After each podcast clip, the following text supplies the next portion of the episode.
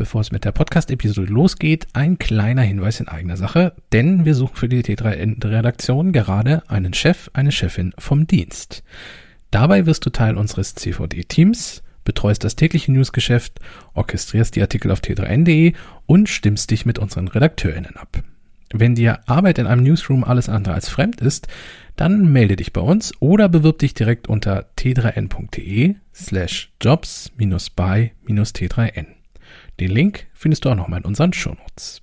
Und nun viel Spaß mit der Podcast-Episode. T3N interviewt spannende Gäste aus dem digitalen Kosmos. Hallo und herzlich willkommen zum T3N Interview Podcast. Mein Name ist Josephine Kramer, ich bin die T3N Marketing Redakteurin und bei mir ist Sven Stümeier, Head of Data and Media Services bei Vodafone. Und ähm, ich finde es immer ein bisschen schwierig, ab so einem gewissen Managementgrad mir vorzustellen, was die Leute in ihren, also mit ihren Berufsbezeichnungen, was das eigentlich bedeutet.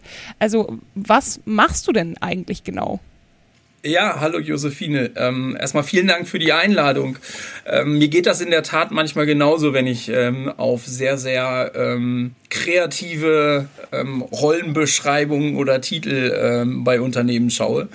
bei mir ist es so, ähm, Head of ähm, Media, Data and Media Services sagt eigentlich nichts anderes aus, als dass Vodafone in der Vergangenheit daran interessiert war, zusätzliche Erlösquellen abseits unseres ganz normalen Konnektivitätsgeschäfts zu erschließen. Und eine Möglichkeit, die wir für uns ausgemacht haben, ist der Einsatz von Daten äh, für die Advertising-Industrie, daher Data und Media und ähm, die Daten bieten wir Werbetreibenden am Markt an und ähm, diesen Arbeitsbereich verantworte ich bei Vodafone. Wir wollen ja heute über Martech sprechen und um unsere HörerInnen ähm, quasi erstmal abzuholen, was ist das denn eigentlich? Martech äh, ist für mich Software, Hardware, Technologie ähm, die es Werbetreibenden als auch all denjenigen, die im Ökosystem der Werbetreibenden unterwegs sind, ermöglicht, ähm, Prozesse automatisiert ähm, abzubilden, durchzuführen, ähm, Kampagnen auszuspielen als Beispiel. Also alle die Technologie dahinter, die ich im Moment halt brauche, schon am Markt, um Marketingdienstleistungen anbieten zu können. Und in welchen Bereichen vom Marketing brauche ich das denn, diese Technologie? Aus meiner Sicht braucht man sie mittlerweile fast überall. Ähm, mhm. Ähm, wenn ich jetzt alleine nur mal auf die Vodafone-Brille halt schaue, ich bin ja im Brandbereich bei Vodafone aufgehangen wir setzen ähm, Martech ein im, in der Marktforschung, im Eventmanagement, durch zum Beispiel Einladungen, im Direct Marketing. Selbst in der Kreation kommen jetzt zum Beispiel so Sachen wie Eye-Tracking-Simulationen durch AI oder Dynamic Creative Optimization ähm, immer mehr hinzu. Martech ist sicherlich das zentrale Thema ähm, im Moment auf Unternehmensseite, um halt Prozesse zu verschlanken, um Prozesse effizient zu halten und halt letzten Endes, um allgemein besseres Marketing zu machen. Mhm. Und wenn wir so gucken, also es gibt ja zum Beispiel ex explizit Martech Konferenzen, ähm, zum Beispiel den Marketing Tech Summit, da hast du ja auch ähm, beim letzten gesprochen. Mhm. Ähm, und warum ist denn das eigentlich gerade im Marketing so ein riesiges Thema? Also es gibt ja zum Beispiel auch keinen Summit, Summit für den öffentlichen Verwaltungstech oder so. Mhm. Ähm, gute Frage, habe ich mir ehrlicherweise noch nie so detailliert Gedanken zugemacht. Ich glaube, wenn ich jetzt mal eine Annahme treffen müsste, würde ich, würde ich zwei generelle Tendenzen ähm, zugrunde legen. Das erste ist, Früher gab es die Tendenz von Unternehmen, sehr, sehr viel als Dienstleistungen outzusourcen. Die Unternehmen wollen jetzt immer mehr wieder in ihre eigene Verantwortung, also in ihr eigenes Ownership halt, halt zurück. Das ist aber konfliktionär mit den Ressourcen, vor allen Dingen personalseitig, ähm, die, ich, die ich auf Unternehmensseite habe. Du stehst ja genauso unterm, unterm Personendruck, FTE-Ziele zu erreichen. Also man hat ja nicht unbegrenzt Personal da auf einmal zur Verfügung. So, und ein Mittel zum Zweck ist halt genau diese Technologie, die dir dann halt, halt hilft, die diese Arbeitsschritte, die du, die du outgesourced hast, vielleicht halt auch wieder wieder inzusourcen, reinzuholen, Sachen auf der anderen Seite natürlich auch besser zu machen, wo du halt einfach viel, viel, viel mehr Leute halt sonst ähm, äh, für bräuchtest. Deswegen habe ich halt auch, glaube ich, auf diesem Tech Summit damals gesagt, für mich ist ähm, Tech ist so ein bisschen wie, wie the New Agency. Weil früher hat man halt diese Sachen schön, ja klar, gebe ich mal gerade unsere Agentur, die kann das halt machen und mittlerweile werden halt viel, viel, einige der Funktionalitäten dann halt schon, schon auch von Technologie einfach übernommen. Mhm. Und ein Ziel von Martech oder was heißt ein Ziel, eine Bedingung quasi, dass diese ganzen Technologien gut funktionieren und dass ich damit gut arbeiten kann, ist ja, dass ich quasi einen guten, in Anführungszeichen, Tech-Stack habe, einen guten Martech-Stack. Und was, also was ist das denn? Was macht einen guten Martech-Stack aus? Das ist, glaube ich, nicht so einfach zu, zu beantworten. Ähm, in erster Linie, der, der Martech Stack ist nur so gut wie die Leute, die mit ihm arbeiten. Ich glaube, das kann man kann man erstmal als, als Punkt so über alles halt, halt drüber legen. Für mich ein wesentliches Kriterium ist immer, wie arbeiten dann halt auch Systeme untereinander. Also wie sind Systeme äh, integriert? Habe ich da Verknüpfungen? Werden Daten äh, sauber, sauber transportiert? Habe ich irgendwer irgendwo äh, Brüche? ähm, Brüche in, in, der, in der UI als Beispiel Spiel drinne, die, die die Arbeitsprozesse verkomplizieren. Ähm, ich glaube, das sind so die beiden großen, großen, großen Kernelemente. Also wie sind die, die Integrationen untereinander? Deswegen gibt es ja auch immer so diese Diskussion, was mache ich? Nehme ich ein super spezialisiertes ähm, Tool auf der einen Seite oder nehme ich halt die, die eierlegende Wollmilchsau. Ähm, ein, ein, Unternehmen, was mir jetzt unfassbar viele Tools halt anbieten kann, wohl, wohl wissen, dass es in den spezifischen Tools halt nicht best in class ist und ich halt teilweise dann auf Funktionalitäten verzichten muss. Mhm. Und nehmen wir mal an, ähm, ich habe mir jetzt irgendwelche Tools zusammengebaut zu so einem Martech-Stack, aber der ist nicht ideal, ähm, weil mhm. beispielsweise die Funktionen für mich gar nicht passen oder Integration. Was, also was passiert denn dann? Was habe ich dann für Konsequenzen daraus? Ich, ich sage immer, es gibt nichts Schlimmeres als, als Technologie, mit denen nicht gearbeitet wird. Also wenn, wenn, das, wenn das nicht zusammenpasst und ich dadurch falsche Insights äh, bekomme oder eine UI passt nicht zusammen und das ist so schwergängig und so äh, ja so so kompliziert, dass dann halt Tools mitten, miteinander arbeiten. Das wirkt sich in der Regel immer sofort auf die Mitarbeiter aus, dass die halt ihren Job nicht äh, richtig äh, machen können und dann verliert man halt ganz ganz schnell auch die Lust an daran Technologie äh, zu benutzen und das ist dann eigentlich in letzter Konsequenz immer das gleiche Outcome. Es ist halt so, als ob ich gar keine Technologie am Ende dann halt da hätte. Und Na, dann ähm, ich das ist für Martech halt nicht wirklich ein gutes, also eine gute Voraussetzung dann. Ne? Ich stelle mir dann noch vor, dass ich ja meine Unternehmensziele dann auch nicht erreichen kann. Also gerade wenn du sagst, ähm, da können auch falsche Insights quasi ähm, draus entstehen, dann mache ich das halt Dinge, die meinen Zielen widersprechen.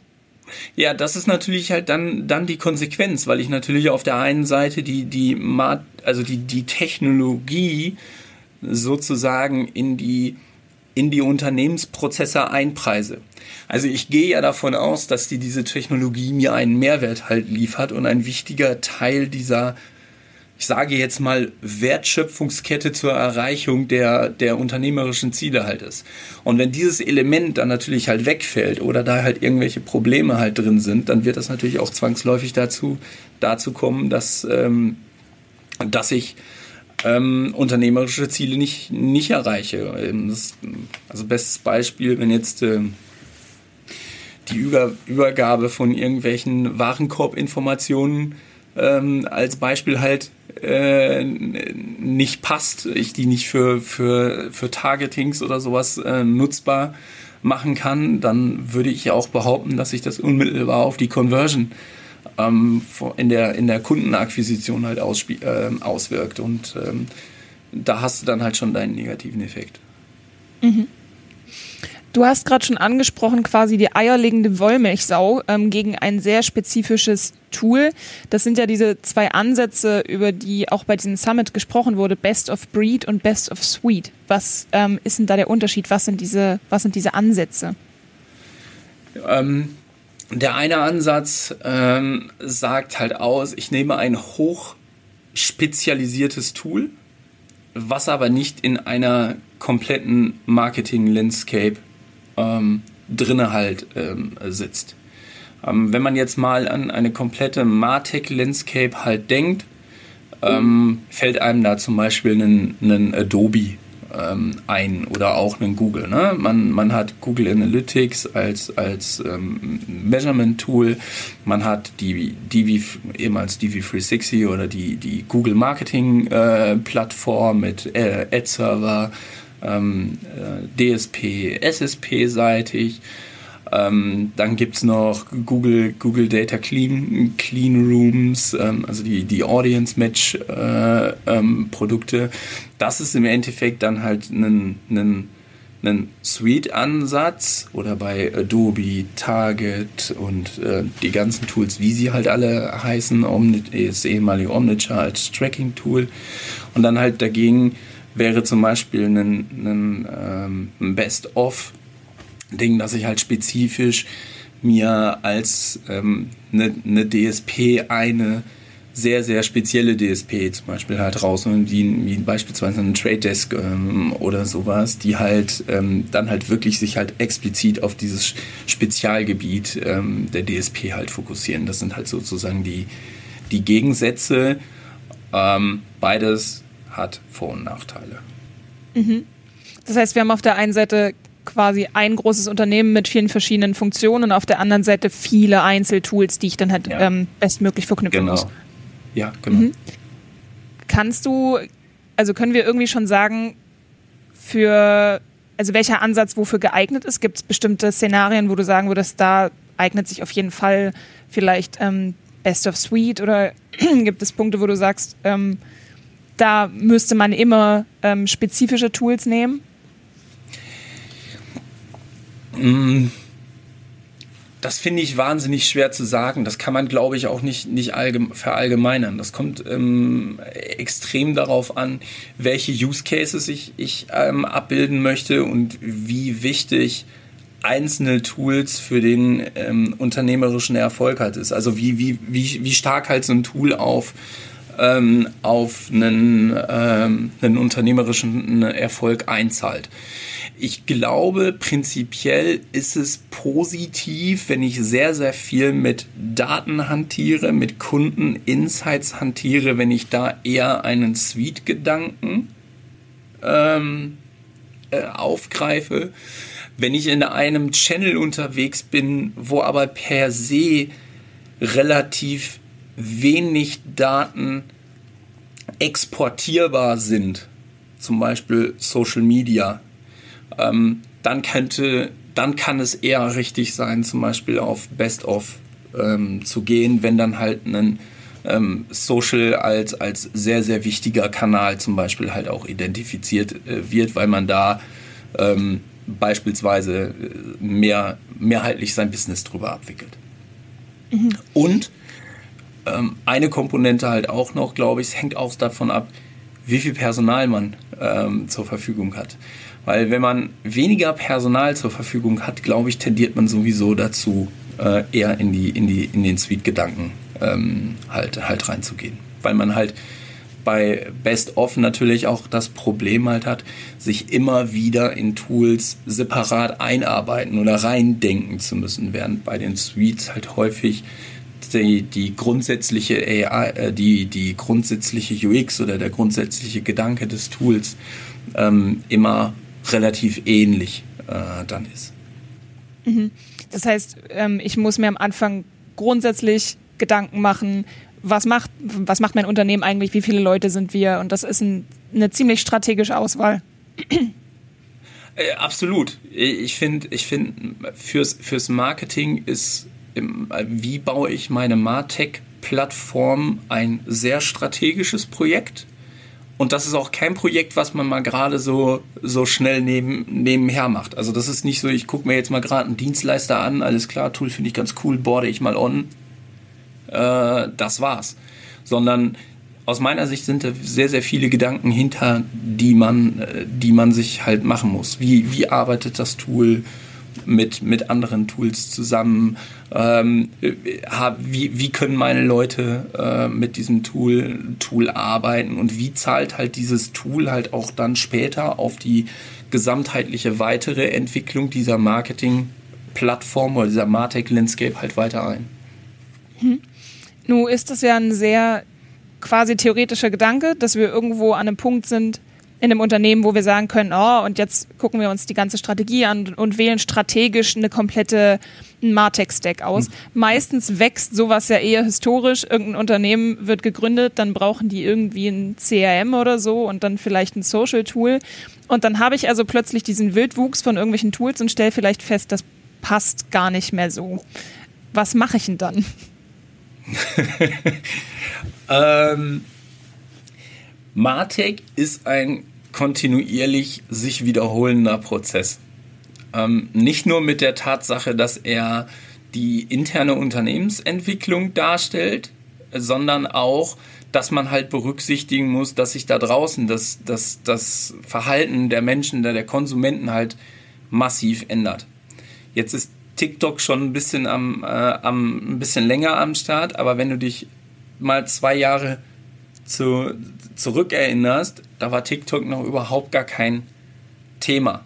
Wir sind jetzt vor den nächsten Herausforderungen äh, mit äh, Chat äh, oder auch mit Metaverse, ähm, was da halt irgendwie gerade passiert. Da werden sicherlich neue Martech-Tools dann dafür auf einmal noch ähm, äh, auf den Markt kommen. Das heißt, ich muss also das Bestehende sowieso immer wieder reviewen und immer wieder anpassen. Und deswegen wird es auch nie, wenn ich immer up-to-date auf der Entwicklung sein möchte, wird es auch nie nur einen Best-of-Suite-Ansatz geben. Weil bis große Plattformen sich auf neue Entwicklungen stürzen oder neue Entwicklungen eingehen, neue Tools hinzunehmen und die dann auch in, ihr, ihre, in ihre Standardplattform überführen. Das dauert. Manchmal gelingt es sogar gar nicht. Das heißt, ich werde immer einen kleinen Teil Best of Suite, so, Best of sozusagen, äh, werde ich, werde ich immer dabei haben. Es gibt ja super viele Tools, super viele Anbieter, mhm. super viele Funktionen. Ähm, und hast du Tipps oder Erfahrungswerte, wie man sich bei der Auswahl besser, besser entscheiden kann und besser priorisieren kann, wo man dann quasi sagen kann, okay, ich möchte zwar dies, das, jenes und das auch noch und dann möchte ich auch noch das. Ähm, aber was sind denn die Kernsachen, die ich dann unbedingt umsetzen muss? Und was kann ich im Zweifelsfall fallen lassen? Wie entscheide ich das denn vielleicht besser? Mhm. Ähm, ich kann halt nur so sagen, welchen Idealweg wir halt für uns halt äh, entwickelt haben. Also ich glaube, es ist sehr, sehr wichtig, dass man am Anfang haargenau halt definiert, welche Use Cases will man mit dieser Plattform bedienen. So, daraus ergeben sich gewisse Requirements an ein Tool. Die müssen erstmal definiert werden. Zu diesen Requirements ähm, kommen natürlich dann halt auch Aspekte wie ähm, Data Security auf einem äh, zum Beispiel dazu, also welche Vorgaben gibt mir mein, mein Unternehmen hinsichtlich Serverstandorte, ähm, hinsichtlich ähm, Verarbeitung äh, der Daten, Transparenz äh, der Datenerfassung. So, und diese ganzen Requirements sind erstmal, glaube ich, halt relativ gut, um, um eine Vorselektion von, von Tools ähm, gewährleisten zu können. Im Anschluss nach einer Tool-Demonstration finde ich es eigentlich auch immer zwingend notwendig, dass man ein, ein, wirklich ein Live-Testing dieses Tools halt macht. Wir, wir zeigen zum Beispiel nur Tools, wo wir die Möglichkeit haben, in Demo-Accounts zu agieren, zu testen, kommen unsere Mitarbeiter mit dem Tool klar, wie ist das Onboarding dahinter, können wir nach einer Zeit sicherstellen, dass halt auch ähm, unsere Mitarbeiter ohne Managed Service in diesem Tool, Tool agieren können. Und erst wenn diese beiden Faktoren halt stimmen, geht es eigentlich an die eigentliche Verhandlung dann. Na, da müssen natürlich Commercials noch passen. Wie mache ich vielleicht auch den Einsatz des Tools abhängig, beziehungsweise die Bezahlung des Tools abhängig vom Erreichen wirtschaftlicher Ziele. Das sind dann halt Diskussionen, die man dann im Nachgang natürlich auch noch führen muss. Du hast jetzt auch schon gesprochen über den Serverstandort und die Bezahlung des Tools. Ähm, das ist ja nun nicht so, keine Ahnung, die SEO-Abteilung sagt, hey, wir brauchen ein neues SEO-Tool und dann kaufen die sich ein SEO-Tool, sondern da sind ja viel mehr Akteure involviert. Ähm, wer ist das denn so alles? Das sind das geht von, von natürlich dem offiziellen Einkauf. Ähm, gerade bei großen Konzernen gibt es häufig ähm, Einkaufsgesellschaften, die dann das Ganze halt ähm, meistens sogar global verhandeln. Ähm, das heißt also, dass Deals halt auch wirklich dann nicht nur für die, die deutsche Landesgesellschaft gültig sind, sondern auch für die, für die internationalen Landesgesellschaften. Dann geht es in der Regel in den Legal-Bereich. Ähm, das heißt natürlich einmal die, die kommerzielle Legal-Prüfung, Legal dann gibt es die datenschutzrechtliche Legal-Prüfung, dann geht es in den äh, Security-Bereich, äh, das heißt halt also einmal das Thema Data Security löst gelöst, aber dann halt auch das Thema Cyber Security, ähm, was sehr, sehr wichtig ist, also wie sicher ist halt am Ende halt auch ein Tool äh, für, für Angriffe nach außen. Wie tief ist das in die, in die, in dem Fall in die Vodafone-Struktur eingebunden?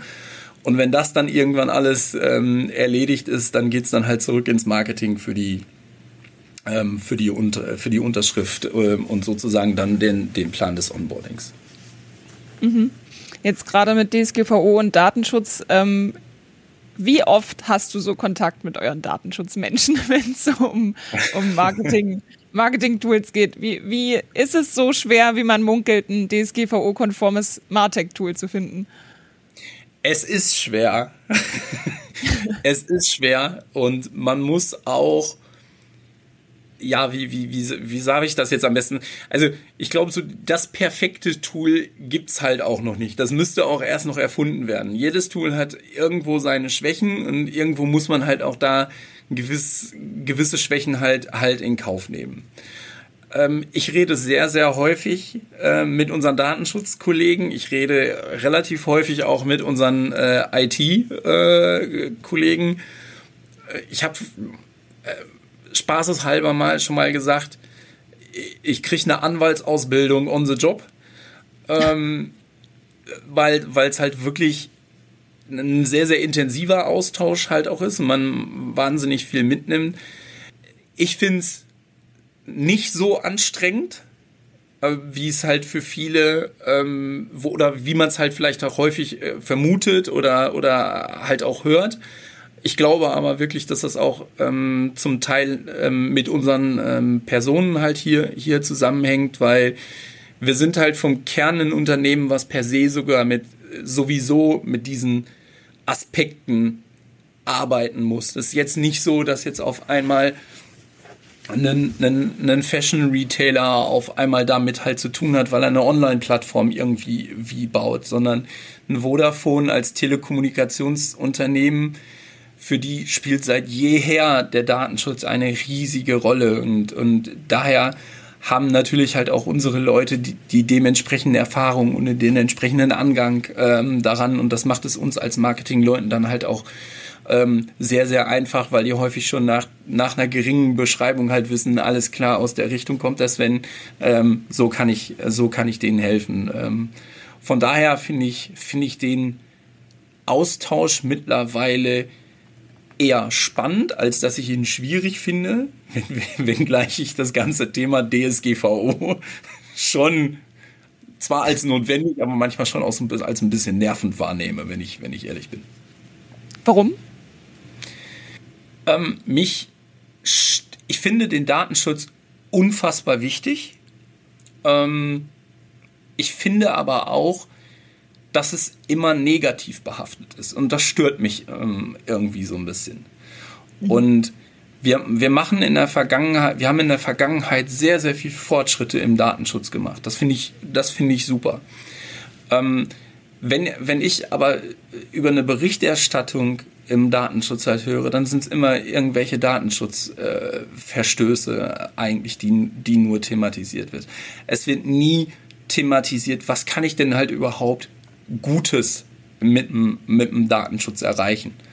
Und ähm, wenn man dann auch noch mal so, so, so ein bisschen den, den Gradmesser an die, an die Vergangenheit ähm, anlegt, ähm, nur die wenigsten Leute haben sich irgendwie echauffiert über das Telefonbuch in der Vergangenheit. Ja, da war unsere Telefonnummer drin, da war unser Name drin, da war unsere Adresse drin. Wenn ich mir das jetzt überlege, ich würde das irgendwie wie online veröffentlichen oder das, das wäre online irgendwie zugänglich. Heidewitzka hat uns in der Vergangenheit nie gestört. Ähm, und jetzt wäre das halt das, das riesig, riesig große Problem. Und da fehlen mir halt manchmal so ein bisschen ähm, die Verhältnismäßigkeiten. Ich kann aber auch verstehen, wenn halt andere Leute halt sagen, Mensch, das, was, was der Stümeier da erzählt, die, die Einschätzung teile ich halt gar nicht. Ich glaube, das ist auch echt subjektives Empfinden.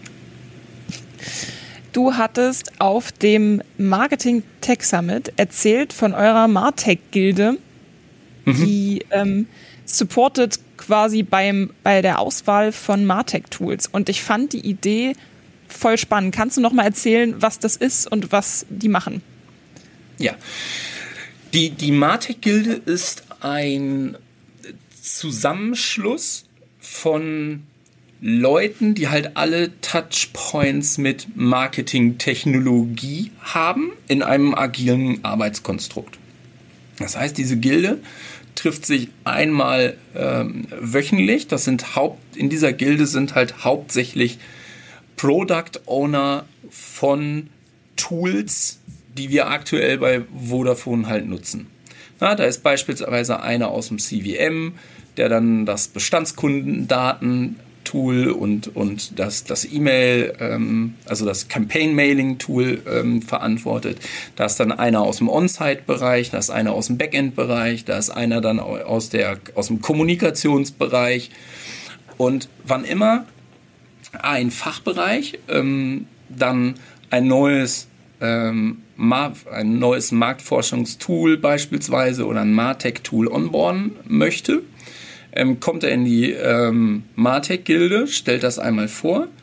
Ähm, wir schauen dann, wie passt das in die, ähm, in die Landscape, geben dann vielleicht noch den ein oder anderen Tipp für, für zukünftige Verhandlungen und, und am Ende wird dann halt gesagt, machen wir ähm, oder äh, machen, wir, machen wir nicht und bieten dir zum Beispiel ein Alternativtool an, weil wir das schon in unserem Stack halt irgendwo halt implementiert haben.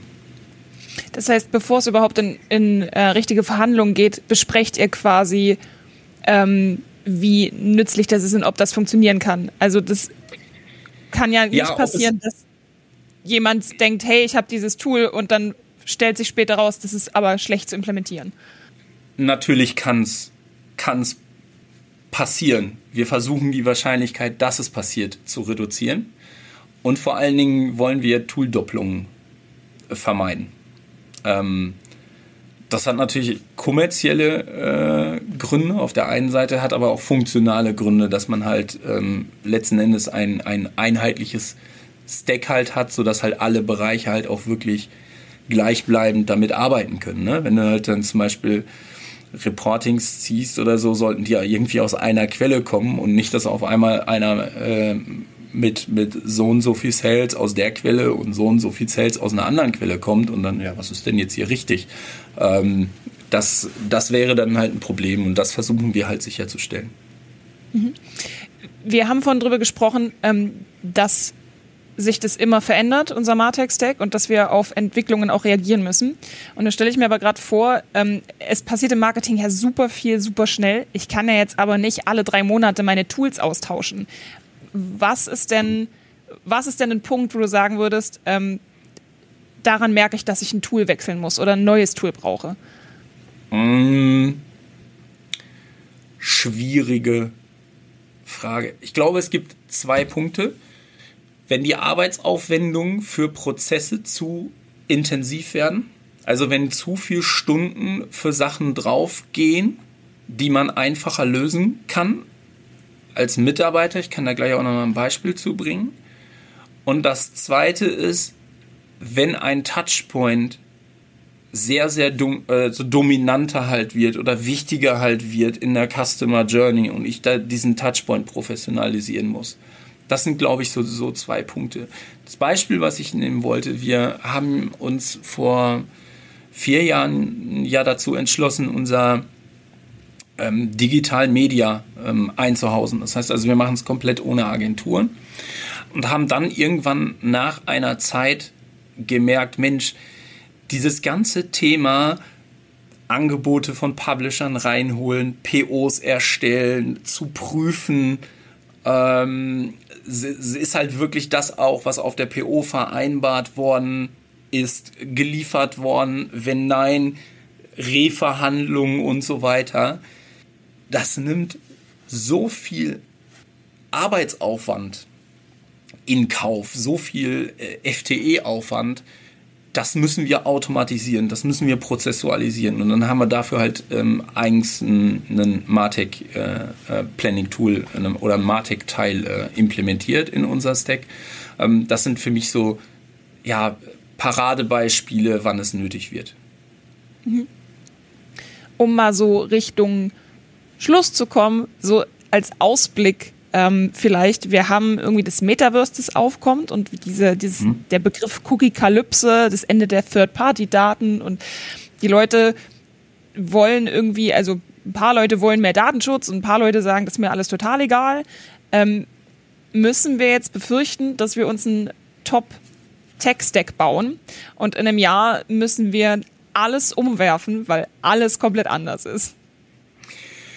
Das glaube ich nicht weil ähm, selbst wenn es immer andere Sachen, immer neue Sachen geben wird, so wird es auch immer wieder Lösungen geben, die mit bestehenden Sachen zu verbinden.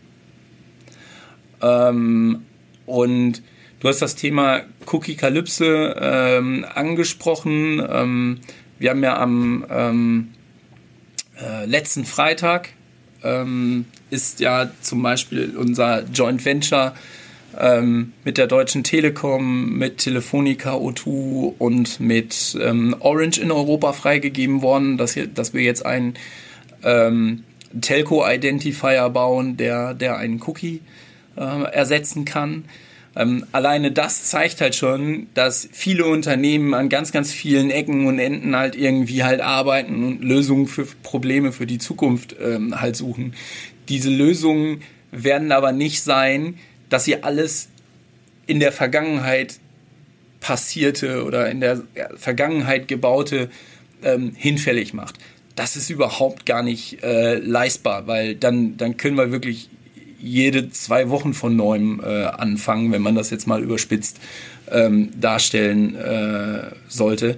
Von daher finde ich, ja, so manchmal diese äh, Panikmache, äh, die dann da halt irgendwie wie herrscht, ist, ist glaube ich, nicht angebracht.